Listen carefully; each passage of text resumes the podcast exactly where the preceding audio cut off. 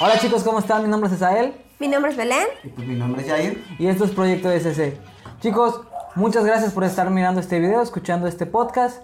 Y pues sin nada más que decir, ¿les parece si empezamos con el tema? Hoy toca tema. Hoy toca tema. Y bueno, agarrando un poquito el tema de, de la ante- el anterior semana, que espero hayan visto, escuchado, y si no, pueden ir a la descripción y ahí va a estar el, el- el link del video pasado. Eh, antes que nada, creo que sí tengo que advertir que quizás sea un poco tedioso este tema.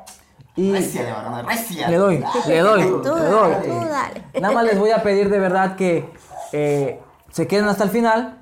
Eh, quizás al principio nos sintamos un poco ¿Va a haber touch? incómodos. eh. Para los que no sepan qué es touch. Eh, perdón, somos del lindo Yucatán. Yo no, por eso no entendí qué es touch. pero es una compartición de comida. Como ya ves que las- después de, de. De ciertas actividades religiosas. Ah, después de la después novena. De la novena, ¿no? ¿no? Todos los María siempre hay los tamalitos. Bueno, pues Ese es el touch. Ah, ya. Bueno, les decía que por favor se queden hasta el final del video. De verdad, estoy seguro que va a ser de mucha. eh, eh, eh, ¿Cómo se dice? Edificación, va a ser edificación, bendición. va a ser muy edificante para todos. Eh, y pues nada, ¿empezamos? Vale. Vale. Este mensaje se va a tratar de lo que es el Evangelio. Ahora, ¿qué es el Evangelio? ¿Alguien me podría decir qué es la idea de qué es el Evangelio? ¿A qué se refiere el Evangelio? ¿Por qué Jesús dijo o se presentó a sus enseñanzas como el Evangelio? Pues la enseñanza de Jesús es un evangelio. El vivir de Jesús es el evangelio. ¿no? Claro, eso nos enseñó. Pero, ¿qué significa la palabra Evangelio? ¿Alguien sabe? No. No, bueno, la palabra Evangelio literal significa buenas noticias. Ah, sí, buenas nuevas. Buenas noticias. Ahora, esta no fue una palabra que Jesús usó al azar. Antes, eh, en esa época, la palabra evangelio se usaba para referirse a cuando habían dos naciones en guerra y se llegaba a unos acuerdos de paz, se redactaba un, acta en donde se estipulaban todos los acuerdos de paz de, las dos, de, los dos, este, de, de los dos bandos. Entonces, ese acta se llamaba evangelio. Entonces iba un vocero en las plazas y decían con el acta de que ya se acabó la guerra, de que ya estuvo, y decir, tengo un evangelio, tengo una buena noticia, ya se acabó la guerra, tenemos un acta de paz. Eso era lo que antiguamente, o sea, culturalmente se conocía como evangelio. Ahora, al usar Jesús la palabra evangelio para su enseñanza, nos estaba enseñando que había un acta de paz entre dos bandos, entre quien creen. Entre el malo y el bueno. Mm, algo así. No, pues. El acta de paz era entre Dios y nosotros. Eso significa Por que... eso dije el malo y el bueno. Claro, claro. Sí, obviamente yo soy el malo. Sí, sí. Pues, eso me refería, ¿viste? Estoy, estoy, Estás en todo, bro. Estás en todo. Pero entonces, ¿de qué guerra estaba hablando Jesús? La guerra entre el hombre y Dios. Tú sabes que eh, el hombre desde que pecó en el jardín del Edén, desde que Adán y Eva pecaron, La- donde la regó. levantaron el puño contra Dios y se declararon una guerra. ¿Ok? Es la guerra con el pecado. Ahora, eh, anteriormente hablamos de cambiar tu situación, hablamos de, de quitar esos malos hábitos, ¿no? Pero, ¿sabes?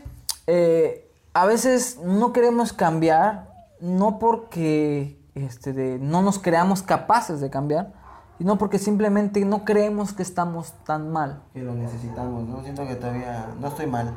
Exacto. ¿Y sabes qué pasa? Que muchas veces nos comparamos con gente peor. Y entonces dices, ay, no estoy tan mal. O sea, podrías decir, ay, yo solo me robé cinco pesos. O sea, ladrones, los políticos que se roban millones de pesos. ¿Entiendes? Entonces, por eso no entendemos a veces la mala situación en la que estamos. Pero hoy vamos a entender la mala situación en la que estamos en Cristo. ¿Ok? Ahora, pregunta, ¿qué para ustedes qué es el pecado? Pues el pecado es la mancha que tenemos delante de Dios, es lo incorrecto, lo malo, que sabemos, lo que sabemos que está bien y no lo hacemos. O sea, lo que Jesucristo estipuló como pecado, ¿no? O sea, Ahora, ¿para ti qué es pecado, ma? Pues lo que nos separa de Dios, ¿no? Cualquier cosa que nos separe de Dios. Yo creo que la separación de Dios es la consecuencia del pecado. Pero ¿qué es el pecado en sí? Porque hemos escuchado que, que el pecado es sexo, que, que es santo, no, que las groserías son pecado, que los vicios son pecado, pero esos son más manifestaciones del pecado que el pecado en sí. Ahora, el pecado no es algo que está fuera de nosotros. ¿Ok? Por ejemplo, te doy un ejemplo. Eh, el problema no es una pistola, ni siquiera la bala. El problema es que alguien la dispara contra alguien. Pues sí, no, pues el problema no fue ese, el problema debe ser otro, por, por, Claro. por el problema disparó. Entonces, el sexo, por ejemplo, no es pecado. ¿Entiendes? Pero sin embargo, si lo cometes fuera del matrimonio, ya se vuelve pecado. ¿Entiendes?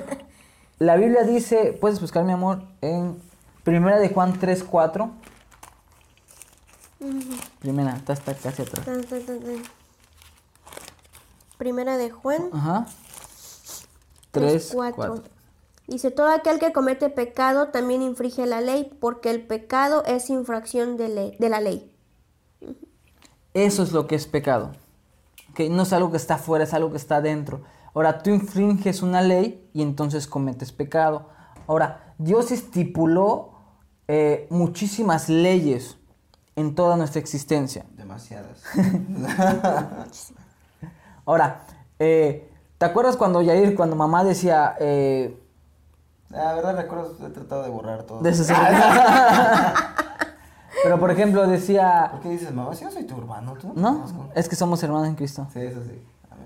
Eh, que a la casa se llegaba a una hora.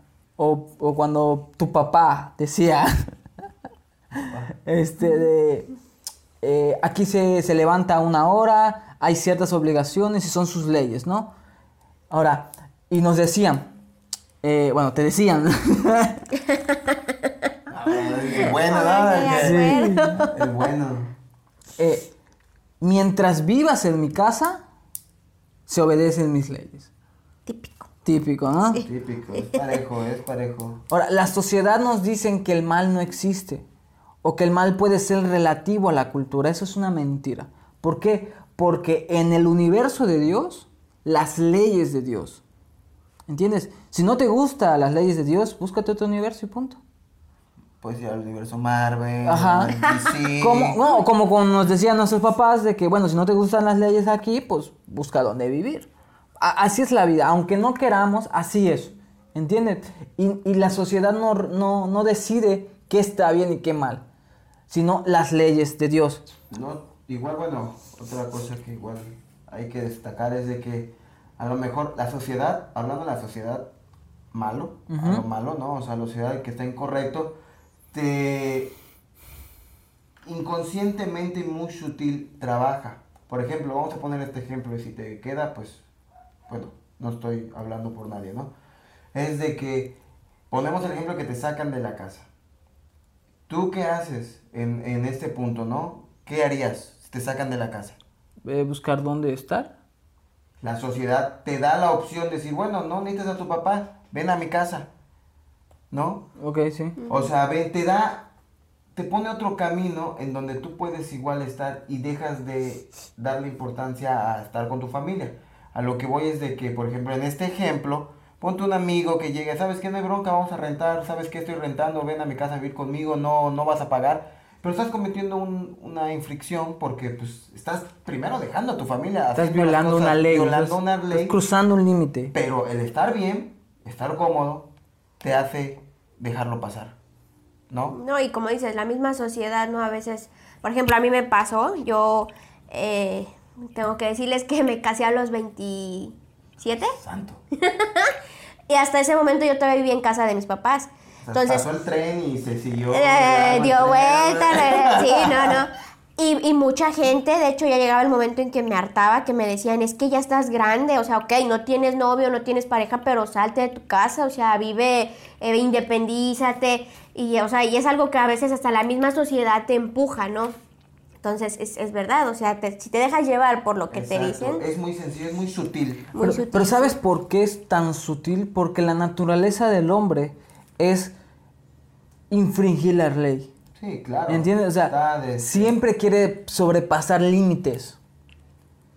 Ahora, Sí, es lo que pasó con el ser humano. ¿Entiendes? El ser humano desde el Edén eh, sobrepasó la ley de Dios. Dio, por primera instancia, una sola ley. No comerán de este árbol. Sin embargo, Una nada más. Ajá, una. una. Y vamos, pasamos la ley, o sea, sobrepasamos la ley de Dios. Entonces, por primera vez hubo un pecado, porque como leímos, el pecado es infringir la ley, pasar los límites, ¿no? Ahora, Dios no nos puso esas leyes porque no tenía nada que hacer. Dios no nos puso esas leyes porque eh, le encanta vernos sufrir o le, nos encanta ver este, tristes. Dios pone límites por amor. Porque saben Sí, que claro.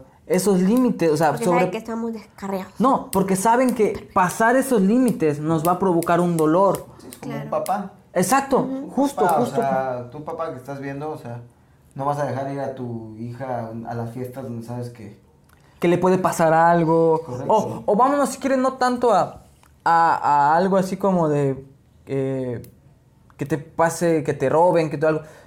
¿Por qué, tú, o sea, ¿Por qué razón quizás tus padres no te puedan dejar eh, tomar Coca-Cola día y noche cuando tú quieras, en el momento que tú quieras? eh, y, te, y te obligan a tomar agua o te obligan a no tomar Coca-Cola, porque saben que poco a poco pues te puede hacer daño, Es correcto. ¿entiendes? Daño. Y, y no es como que un... mejor coca sin azúcar. Coca sin azúcar. Pero entonces uno como rebelde, como natural, que quiere sobrepasar esos límites, va a buscar la manera en que a solas poder beber Coca-Cola, por ejemplo, su coquita. Pero e- eso es, está mal. ¿Tienes? Porque quizás no tenemos la madurez de, de saber que esa instrucción, esa ley, no es por odio, no es por eh, porque se les hincharon, sino por amor, porque saben que en algún tiempo nos puede hacer mal. Así es Dios. ¿Cuánto Dios, que es el ser más amoroso, nos, nos, nos incita a que no crucemos esas leyes porque nos va a lastimar el corazón? Y no solo hablamos, por ejemplo, de, de tener sexo antes de- del matrimonio, también hablamos de consumir quizás alcohol, juntarnos con personas, escuchar música. Hay música que no te, no te edifica y que te lastima tu corazón. ¿Entiendes? Esas son las leyes de Dios. Ahora, eh, es interesante que cuando puedes buscar en, en eso, perdón, Santiago 2, 10. Es interesante, digo, que, que habiendo tantas leyes de Dios, eh, de hecho son 613 mandamientos en total. No sé si sabían, eso es un dato curioso. Estás hablando de números, Levítico. De to- toda, todo lo que está en el Antiguo Testamento y en el Nuevo Testamento en total. Porque hay unas que ya no entran, ¿eh? Están descartadas. No, El solo no que puerco. el no aplican comer- para ciertas personas, pero los judíos siguen viviendo con ello. Pero en total en, en la Biblia se, se registran 613 mandamientos. Ahora, por favor, lee, mi amor, Santiago 4, 2.10. 2.10 dice, porque cualquiera que guarda toda la ley pero ofende en un solo punto se ha hecho culpable de todo. ¿Entienden? Muy drástico. O sea, la Biblia dice, y estamos en el Nuevo Testamento. Sí, ya sé. O sea, estamos en el Nuevo Testamento, no es como que... Te van a sacrificar por. Ajá. por- La Biblia dice que cualquiera que cometa, que cumpla toda la ley, pero falla en uno de los 613 mandamientos, todo el peso de la ley le, le es encima. Ahora, Jesús cuando vino a la tierra no nos puso más fácil. Porque ciertamente dijo que hay dos mandamientos principales. Pero también dijo que todo aquel en el Sermón del Monte que piense en siquiera as- lastimar a una persona, Ya es. ya es como si cometiese homicidio. También dijo que todo aquel que codicia a una mujer con lujuria en su mente, ya es fornicario. Entonces, Por- para los que dicen que una un taquito de ojo no, no engorda. Sí. Igual engorda. Ahora, a lo que voy, quiero que se vean la gravedad de esto. Ya no solo son los 613 mandamientos que hay que cumplir, sino que ahora también compensarlos, uno se convierte en infractor de la ley. Ahora, quizás ustedes puedan decir, oye, pero no, no es lo mismo matar a alguien que tener una, un pensamiento de, ay, me cayó mal, neta, sí quiero ah, darle en la torre. O sea, podrías tú decirnos lo mismo. Pero para Jesús es así. Y desgraciadamente no son nuestras leyes, son las leyes de Dios. Y el va lo mismo, como el mismo ejemplo. eh, no es lo mismo suicidarse a tener pensamientos suicidas, que ahorita está mucho de moda. eh, Veo en Facebook de que hoy te hablas de, de esto. Y todo el tiempo es creo que está de moda, no sé, la verdad, ya soy chaborruco, ya no estoy en eso, pero Es, que- es- estos chavos de hoy. de verdad, o sea, se quedó, me quedé. Ya no sé qué es Instagram. Nah, no. Las his- historias, ¿qué son ¿Qué es eso? historias? Historias, ¿no? Pero no, eso igual, pensarlo, el hecho solo de pensar lo que pase por tu mente ya es infringir en eso. Y pues, igual es lo mismo, o sea, no lo hagan chicos. Está- estamos en una situación de pecado, estamos pasando límites. Ahora, eh, para Dios no hay una diferencia entre... Esto va, quizás suena un poco difícil de entender, pero les invito a que piensen en esto. Para Dios no hay una diferencia, o sea, quizás puede haber una diferencia cuantitativa, o sea, en cantidad, pero no cualitativa. ¿Por qué? O sea, no es lo mismo, perdón, para Dios es lo mismo el árbol y la semilla que produjo ese árbol, porque tienen el mismo ADN, porque tienen la misma sustancia. O sea, para Dios es exactamente lo mismo el hecho de que quieras matar, o que mates, perdón, que quieras matar. Es el mismo pecado. Entonces, ¿cuán difícil puede ser estar libre de pecado? O sea, entiendo, o sea, a lo que quiero hacer eh, referencia es que, ¿cuál es la mala situación en la que estábamos? Estábamos viviendo en pecado. De hecho, esa es, creo que una de las razones por la que los católicos bautizan a los bebés. Porque dicen que ya nacen con esa, esa actitud pecaminosa. La gente le dice pecado original, pecado de Adán. Pecado. Entonces, que por eso de este bebé, ¿no? Pero obviamente no, un bebé pues no tiene ni conciencia ni nada. Ahora yo quiero hacerles unas preguntas. Una pregunta, perdón. Eh, hay una sustancia que se llama botilina, que según es... Háblame a mí de sustancias. Eh. Ah, bueno. Ve, La botilina es la neu- neurotoxina más letal que hay en esta tierra. ¿Ok? Se dice... ¿Ah? No, no lo conocía ese. Se dice que basta un 0.00000.7% para matar a un hombre mayor de 60 kilos. Ah, por sobrepeso. o sea, es muy letal. Ahora yo pregunto, si tuviéramos un vaso de agua con el 99% de agua pura, pero solo un 1% de, po- de botilina, ¿la tomarías? Si tengo mucha sed, pues ni pex, ¿no? No, No. digo, ¿tomarías esa agua? O sea, primero me pesaría, vería cuánto peso, haría una Ah, regla de peso tres, 58, con el sí. O sea, ese 1% sería suficiente para matarte. Sí. Es tóxico. Pues no me tomaría toda el agua. No, me da lo mismo. Es broma, chicos. A lo que voy es que para Dios un 99% de pureza no es suficiente. Si tú no te tomarías ese vaso de agua con 1% de veneno, ¿por qué crees que Dios lo tomaría? ¿Por qué crees que Dios le agradaríamos a Dios con un 1%? Los, los, los- los psicólogos dicen que el, el ser humano tiene alrededor de 5.000 pensamientos en el transcurso de un día. ¿No? Las mujeres más que nosotros, pero bueno. Entonces, eh, entonces, si pudieses guardar 4.999 pensamientos puros, pero uno de lujuria, de egoísmo, de envidia, de ira, fuese, fueses, perdón, insuficiente para Dios. Pues yo creo que la clave de esto es no pensar, ¿no? Dormir todo el tiempo, ¿no? Hasta tus sueños, ¿no? Con tus sueños. Tus Entonces, sueños lujuriosos, puerco. nos damos... Hasta muerto te vas A ti te estamos hablando. Pecado incircunciso. Entonces digo, realmente vivi- vivimos o estamos en una, en una situación nefasta. O sea, Terrible. ni siquiera nuestras acciones, porque no sé tú, yo no puedo decir que yo no peco. Sí, era algo a lo que iba, o sea, pensaba ahorita, o sea, dices, es que cómo, o sea, no somos perfectos. Y sí es cierto, no somos perfectos, la misma palabra dice que el Señor nos va perfeccionando, ¿no? Eh, y recordando el tema pasado de que decías motivando al cambio, pues es eso, o sea, es real, o sea, estamos todos de acuerdo en que no somos perfectos y que del diario pecamos con la vista, con el pensamiento, eh, hablando. Entonces, creo que lo importante es que al menos yo lo hago, ¿no? O sea, que al día, ya que me voy a dormir, me pongo a cuentas con Dios, porque estás consciente de que del diario de una o de otra manera fallamos. Claro.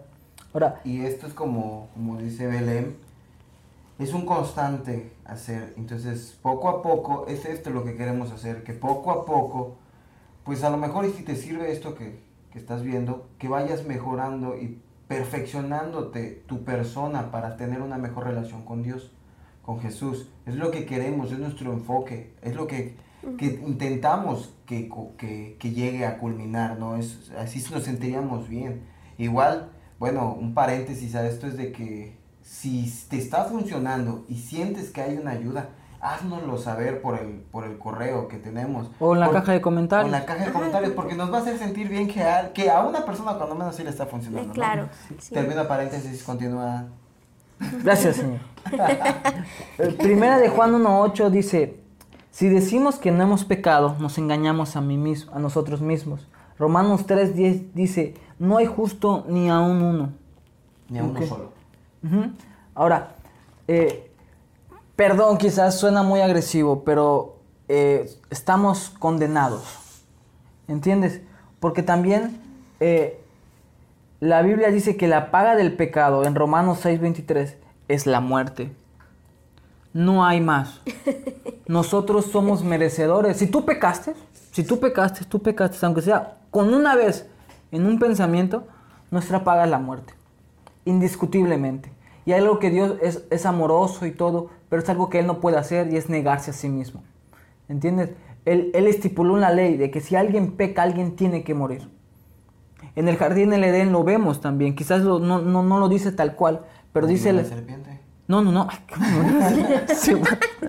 no, pero dice que cuando los este, de Adán y Eva pecaron y estaban desnudos, Dios eh, agarró pieles de animales y les hizo eh, un, un, vestido. Ahora, quizás pasamos a veces desapercibido eso, pero fue la primera vez que se derramó sangre. ¿Entiendes? Hubo un cordero un animal que necesitó, necesitó morir por el pecado de Adán y Eva para vestirlos. Ah, pero pues igual de eso comían, ¿eh? No. Sí, no. Dios le dijo... No, comían, era, no, no había gente eh, carnívora antes del pecado, no había muerte, nunca hubo muerte. Yo digo, todo lo de ahí es para ustedes, decía... Todo lo del jardín. Enseñoreaban por arriba de todos los animales, pero no había muerte. No, eso sí. No, no había muerte hasta no, ah, de verdad, son, son cosas que tienen que, ¿cómo se llama? Que checar bien, bien, bien. Porque sí, según los teólogos no habían muerte, o sea, no hubo muerte hasta eh, del ser humano Caín y Abel. Y, eh, pero Jesús, Dios, perdón, fue el primero que mató un animal, tuvo que matar para vestir a Adán y Eva. O sea, para cubrir el pecado de Adán y Eva, tuvo que haber una muerte. O sea, indiscutiblemente la Biblia, si tú la lees de Génesis, Apocalipsis, está llena de muerte está llena de sangre. ¿Entiendes?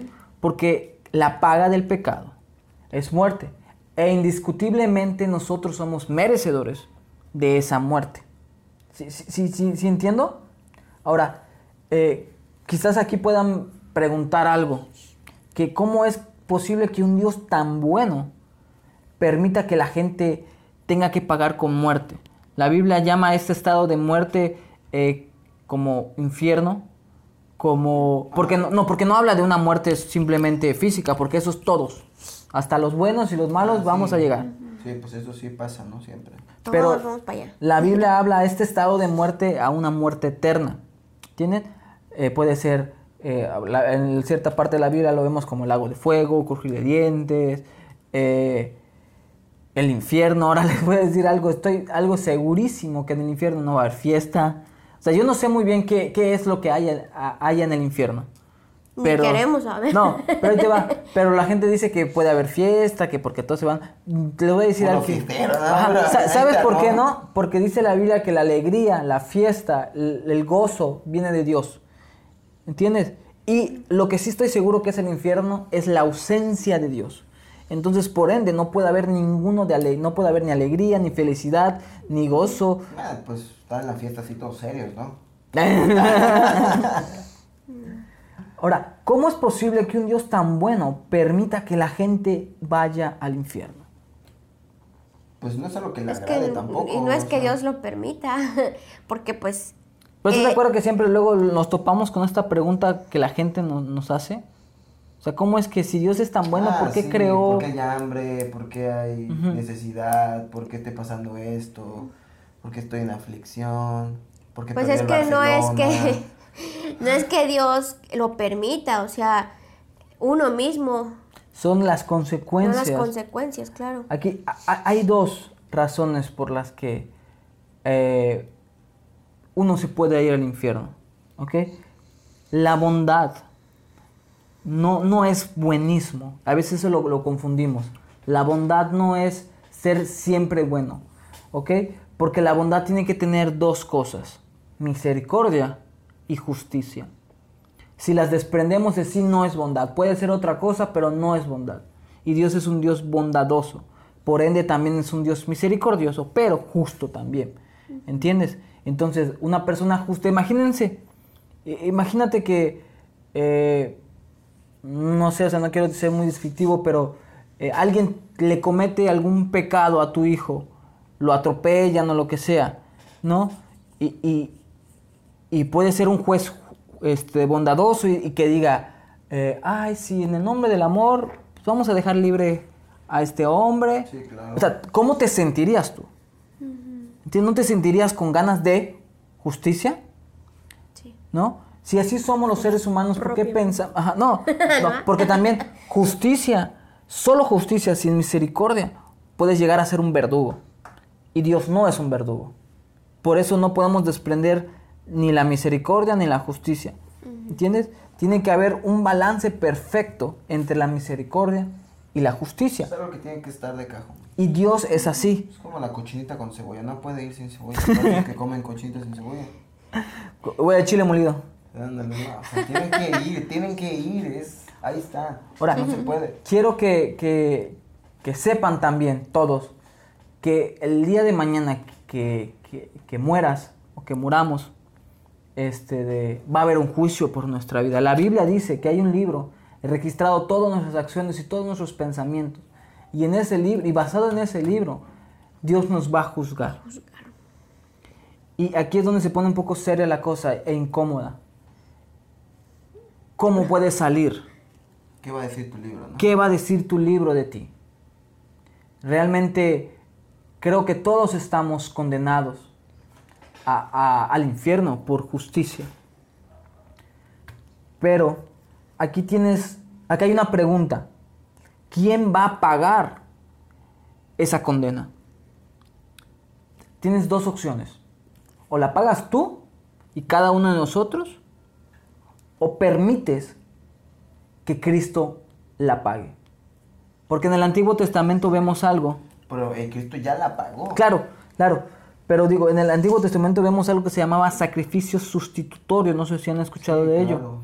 Antiguamente, como sabían que, los hombres pecamos, Dios entregó una forma de redención. Y, este, y antes hacía con un cordero sin mancha, joven, fuerte, limpio, que iban cada una vez al año. El padre lo llevaba al sacerdote, que el sacerdote era el vínculo en ese tiempo entre Dios y el hombre. Y el sacerdote lo tomaba, lo degollaba, le daba muerte, pero el padre le ponía la mano encima al, al- al cordero y básicamente era, el cordero muere por lo que nosotros hicimos, porque tiene que haber una muerte para el, paga, para el perdón de un pecado, para la redención. Entonces el cordero tomaba el lugar de la familia o del O pecado. sea, de la persona que cometió el pecado, ¿no? O sea, así era. O sea, en vez de yo muere. Muere el cordero. Ahora, Dios ya pagó. Jesús fue Ese ese cordero. Y aquí, y ese es el evangelio que les traigo hoy. Y esa es la buena noticia. El acta de paz se firmó y no se firmó con tinta, se firmó con sangre. Y no se firmó en papel, se firmó en el, en el cuerpo de Cristo. Tienes la decisión de aceptar el, ¿cómo se llama? El, el pago que Cristo ya hizo o pagarlo tú. Aquí es la pregunta, ¿quién va a pagar e- esa condena? Porque alguien indiscutiblemente la tiene que pagar. Jesús en el Calvario, en la cruz, ah, perdón, en el monte Sinaí, cuando estaban orando, ¿se acuerdan de la que, que la Biblia narra que hasta sudó sangre? Él dijo, Padre, si me es posible, quítame, o sea, pasa de mí esta copa. En la Biblia podemos ver que la copa simbolizaba eh, en muchas ocasiones la ira de Dios. Y él sabía, él sabía que de beber esa copa, la ira de Dios iba a caer sobre él. Entonces básicamente le dijo Dios, Jesús, o sea, Jesús le dijo a, a- a Dios, Padre, ¿no hay otra forma? Y él dijo, no. La única forma es esta. ¿Por qué? Porque yo, yo ya dije mi palabra y tiene que alguien morir. Y Jesús dijo, ok, yo voy a pagar. Y, yo me imagino quizás solo en mi mente que en ese momento Jesús dijo, eh, pensó en, en ti, pensó en Jair, Sí, claro. pensó en Belén, pensó en Asael, en, tú, en ti que perdón que me estás escuchando, y, y salió a relucir. Y, quiz- y quizás Dios dijo, es que, je- hijo, si tú no bebes esta copa, mi relación con Asael, con Jair, con Belén, no va a poder ser. Y Jesús por amor bebió esa copa. Y en esa cruz básicamente cambiamos de lugar. Jesús fue ese, ese cordero sustitutorio que tomó nuestro castigo y nos dio su redención. Básicamente Dios trató a Jesús como nos debió tratar a nosotros, para que nos pudiese tratar a nosotros como debe tratar a su Hijo. Y esa es la buena noticia. Y quizás fue un poco largo y tedioso porque eh, hablé mucho. Pero es algo complicado de explicar y queremos que Sí. lo puedan Que quede claro, entender ¿no? de la mejor manera. Porque pues evangelios van a decir que hay muchos, pero el evangelio solo es uno y es Claro. este. O sea, no estamos hablando ni de religión ni de nada, nada más queremos que tú tengas la comunión con Dios y que aceptes que Jesús ya murió por ti y ya pagó todo. Nada más es acércate a Él para poder tener ese trato de un hijo de Dios. es decidir, yo quiero que Jesús, o sea, decidir tomar el sacrificio que hizo Jesús. ¿Entiendes? Ahora, Jesús murió en esa cruz, tu muerte.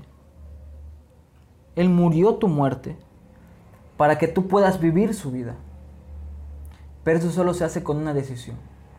Y, y- y la gente puede decir que todos somos hijos de Dios. Y eso es una mentira. Somos criaturas. Todos somos criaturas de Dios. Criaturas hechas por Dios. Más no somos hijos de Dios. Juan 1.12 dice más los que... ¿Puedes buscarlo, mi mamá? Por favor. Y leerlo. Juan. 1.12. Confesaran con su boca que Jesús es el Señor. Ese dice Romano. ¿Sí? Ah, Sí. ah, rayos. Dice, pero a todos los que le recibieron, a los que creen en su nombre, les dio derecho de ser hechos hijos de Dios. No todos somos hijos de Dios. Y mira, eh, quizás fue un poco tedioso este, este video. A lo mejor y estabas aburriendo la mitad cuando estaba hablando a Sael, obviamente. Pero este es el meollo del asunto. Yo recuerdo una ocasión, un señor evangelizándome, ¿no? Me dijo, aquí hay de ¿Testigo de dos Jehová? sopas, ¿no? Cristiano, cristiano, pentecostés, de la cabeza a los pies. y me dijo, aquí hay de dos sopas, el cielo o el infierno. La, cuestión aquí es que uno decide, ¿no? Uno decide, ya nos dimos cuenta que la paga de nuestro pecado va a ser la muerte, va a ser eh, una vida eterna sin Dios, sufriendo no, sabemos, qué hay en el infierno, ¿no? Cómo, cómo sea ahí, pero lo que decías a él, la falta de Dios es lo peor. Entonces en el infierno no está Dios, ¿no? Entonces era, es eso, o sea, si no queremos eh, sufrir o, pagar ese tipo de consecuencia, está el, otro lado de la moneda, ¿no? El, entender que, que el Señor ya pagó por eso, ya pagó por nuestros pecados y simplemente es reconocerlo, o sea, porque muchas de las veces eh, igual no reconocemos, ¿no? O sea, decimos, ah, estamos bien, no, no, o sea, no, no he pecado lo suficiente, ¿no? Como para, para... No soy tan malo. No soy tan malo, exacto. Entonces, el, hecho de, de reconocer es, es, muy importante, ¿no? Reconocer que somos pecadores y que, como dice la palabra, y que estamos destituidos de la, de la gloria de Dios, que necesitamos el perdón de Dios. Y la cosa es el asunto, es de que no sabemos cuándo nos vamos a, morir, ¿no? Si tuviéramos una fecha exacta, pues sería sencillo, ¿no? Pues las cosas no son así. Y la cosa es esta en esta, hay de dos sopas, como le dijeron a Belén. Y pues la verdad creo que es el mejor momento para que si no lo has hecho, aceptes a Jesús, que ya hizo ese sacrificio por ti. O pues este es un aviso, nada más. Y es mejor estar de este lado de la otra sopa, ¿no? Sí, claro. Pero nosotros los invitamos a que reflexionen en, esto. No solo por miedo a, a un infierno, sino que cuán bien estás viviendo tu vida, cuán bien estás sin Dios. Realmente, eh, de este lado de la moneda, te podemos decir que, la, que Dios te da paz, Dios te da amor y, juntamente con tus problemas la solución. Mira, nosotros no te vamos a hacer cambiar de opinión ni de parecer, pero sí te podemos eh, tratar de, eh, de, ¿cómo se llama?, de persuadir respecto a lo que realmente necesitas, que es Cristo. Nosotros fuimos creados con un hueco adentro y ese hueco tiene forma de Cristo. No hay otra cosa que lo puedes hacer. No hay otra cosa que pueda saciar tu necesidad, solo Cristo. Porque así fuimos creados. Si a un Suru, por ejemplo, le metes un motor de BMW, por más lujoso que pueda ser, no va a andar bien. No va a andar porque no es su motor. Porque no fue creado para tener esas piezas. Tú le puedes meter fama, tú le puedes meter dinero, tú le puedes meter fiestas para lo que según tú es diversión y no va a quedar porque tú fuiste creado por Cristo y para Cristo. Ahora, me gustaría terminar nada más eh, con una oración. Si, si de alguna forma nuestras palabras te hicieron sentir algo y te hicieron, eh, ¿cómo se dice? Eh, te hicieron reflexionar y caer en ti mismo de que quizás no estás viviendo tu vida lo mejor posible, sino que hay algo más eh, algo mejor para ti, me gustaría que ahí donde estás, no necesitas cerrar tus ojos, no necesitas eh, alzar tus manos, lo único que necesitas es abrir tu boca. Como, como decía Yair, la Biblia dice que el que confesara con su boca que Jesús es el Señor, Él es fiel y justo para perdonarlos. Y la Biblia también dice que con el corazón se cree para justicia, pero con la boca se confiesa para salvación. Entonces, ahí donde estás, te, te vamos a pedir que nos acompañes en una pequeña oración, en donde vamos a únicamente decir que necesitamos de Dios, que reconocemos nuestra conducta pecaminosa y lejos de la ley de Dios, y, y, reconocemos que tenemos una guerra ante con Dios de querer hacer siempre nuestra voluntad, pero que hoy dejamos eso y aceptamos el sacrificio que Dios hizo que Jesús hizo por nosotros y nos ponemos debajo de su ley. ¿Les parece si todos lo hacemos? Sí, acompañamos, claro. Vale. Pues, Señor Jesús, eh, muchas gracias por todo lo que nos has estado hablando. Gracias porque estás con nosotros.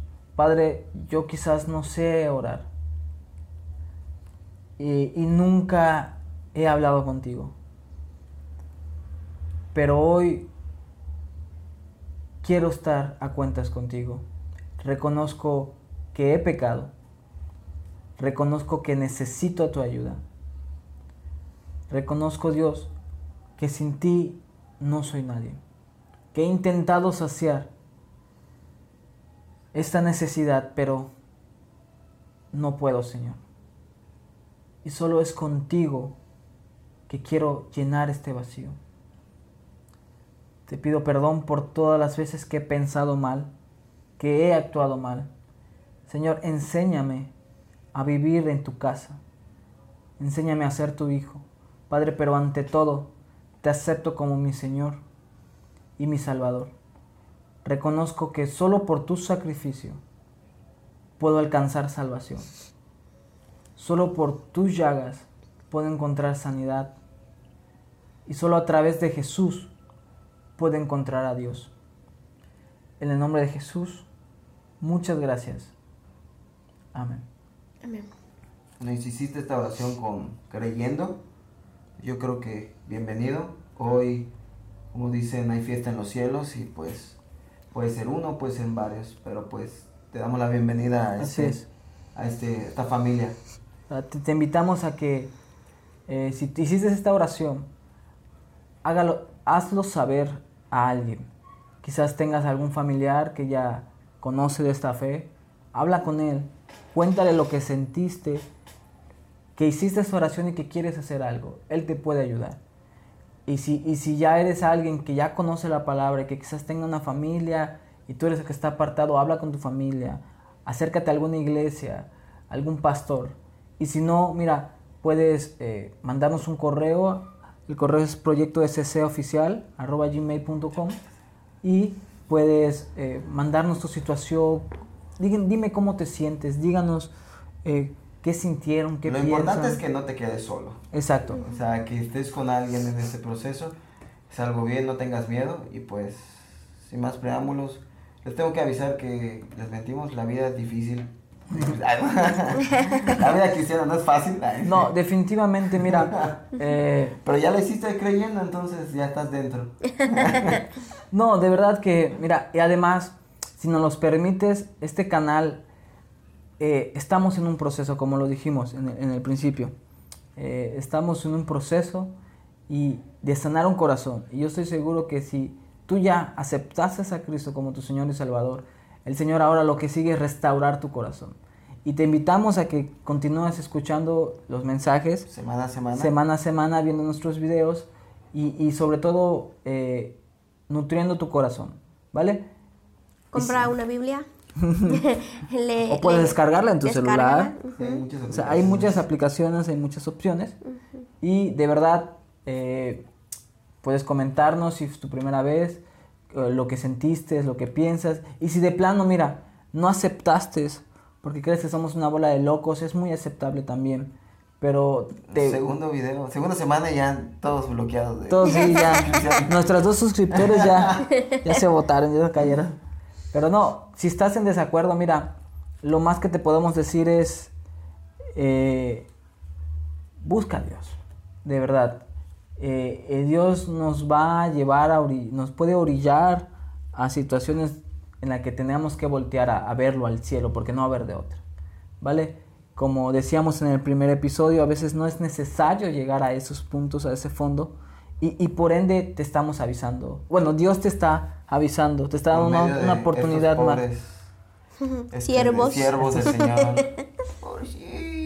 Pues bueno, eh, Creo que ya sin nada más que agregar. Porque si no, se va haciendo largo. Ya hablé demasiado. ya. Mm, ya. Estás pasado. Bueno, pero pues nos despedimos de la mejor manera. Muchas gracias por estar escuchando. Si llegaste a este punto del Mi video, nombre es Jair. Mi nombre es Belén. yo soy Asael. Esto fue Proyecto SC y nos vemos hasta la próxima. Ya eres hijo de Dios. Hasta la Bye. próxima. Hasta luego.